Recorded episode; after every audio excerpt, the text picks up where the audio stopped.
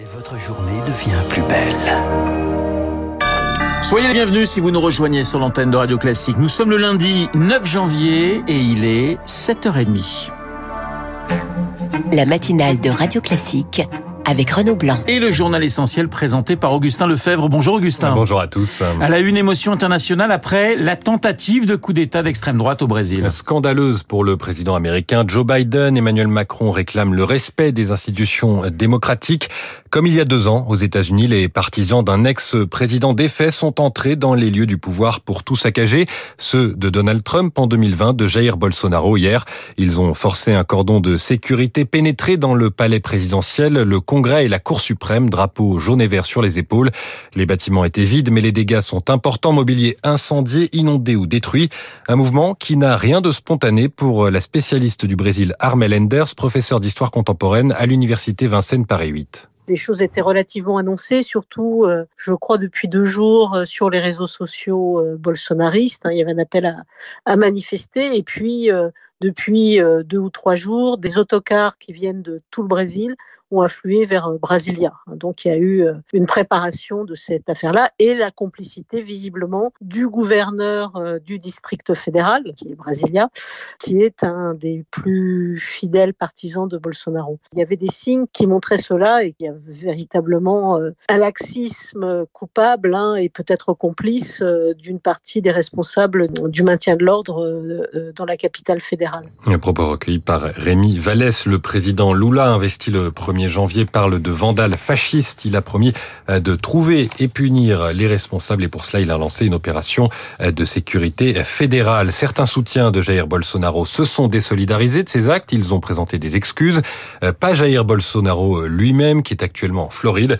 Dans des messages postés sur les réseaux sociaux, il condamne sans fermeté ces émeutes. Les autorités ont finalement repris le contrôle hier dans la soirée plusieurs heures de chaos. Elles ont dû faire venir des bus pour transporter les personnes interpellé. Plus de 200, au moins 5 journalistes ont été blessés. Et on y reviendra tout au long de cette matinale. Retour en France où le gouvernement présente en fin de matinée son plan pour mieux sécuriser la chasse. Un chasseur de 84 ans s'est tué samedi en manipulant son arme en Corse lors de la saison passée. 8 personnes sont mortes, 90 accidents ont été recensés. Des accidents qui sont plus médiatisés que par le passé par les militants écologistes. De l'autre côté, les chasseurs se disent prêts à se défendre. Le président de la fédération, Willy Schrem, promet une ruralité à feu et à sang si la piste d'une interdiction euh, le dimanche est retenue. Elle avait été évoquée euh, à l'automne dernier. Le gouvernement devrait donc y renoncer finalement, Marc Tédé.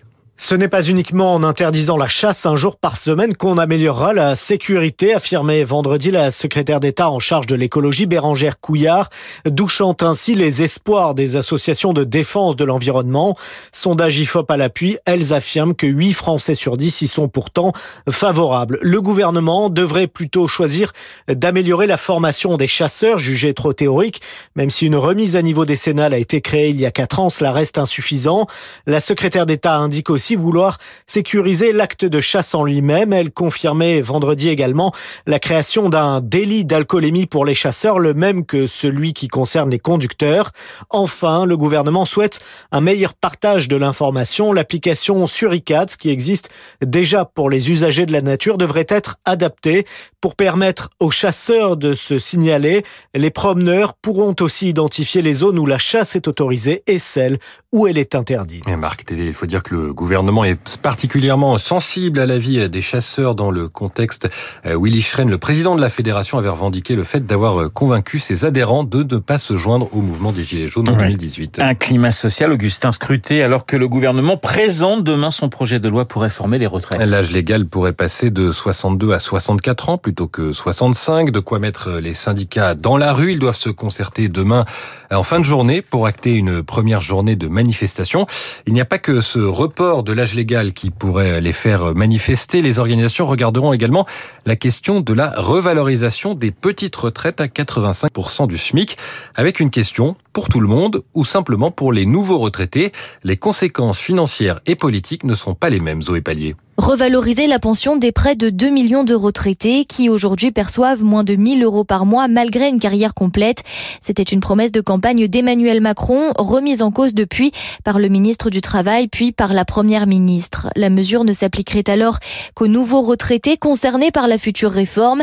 Elle coûterait 1 milliard d'euros à horizon 2030 contre 2 à 3 milliards si elle s'appliquait aux retraités actuels. Mais il y aura débat, a assuré Elisabeth Borne.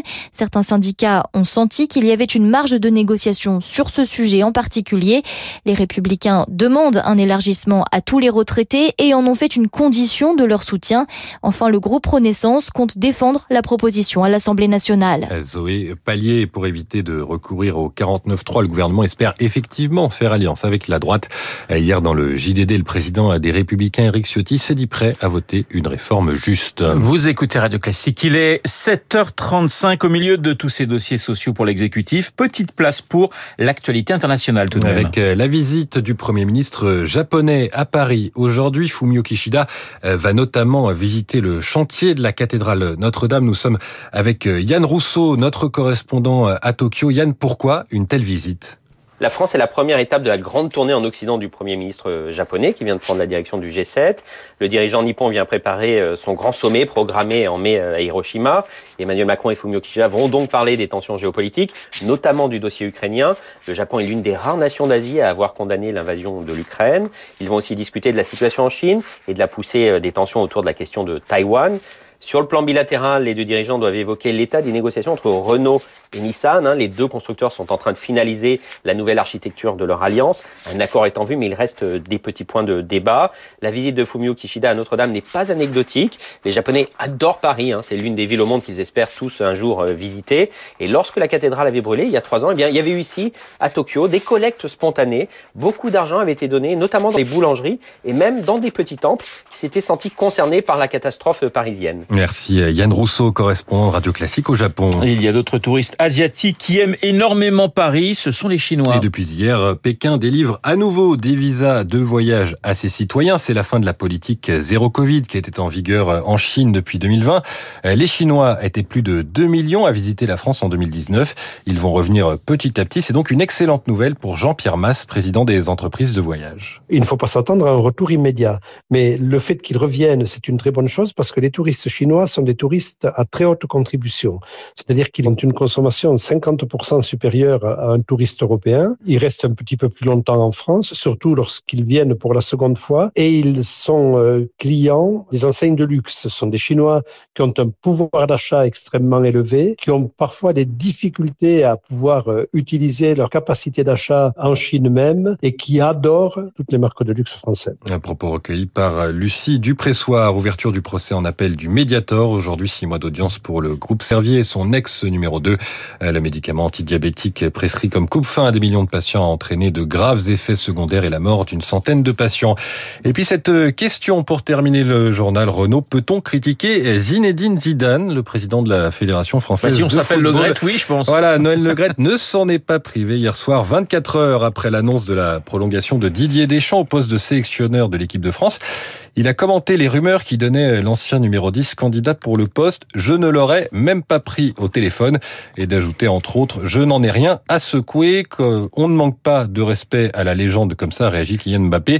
La ministre des Sports Amélie Oudéa-Castera a demandé des excuses à Noël Legrette, déjà sous le coup d'une mission d'audit du ministère pour ses pratiques managériales. Et voilà, je ne sais pas vous, Renaud, mais moi, si euh, Zinedine Zidane m'appelle, eh bien, je le prends au téléphone. Oui, moi aussi, je, pense, je pense que je vais arriver à, prendre Zinedine Zidane. Je lui donnerai mon portable euh, plus tard. Il appelle quand il souhaite et il vient quand il veut sur l'antenne de Radio Classique. Merci beaucoup, Augustin. Il est 7 heures et pratiquement 39 minutes sur l'antenne de Radio Classique. Dans un instant, et vous en parliez, le Mediator, le sujet d'aujourd'hui, question justice, euh, procès en appel. Nous serons avec Irène Frachon, la lanceuse d'alerte concernant le Mediator.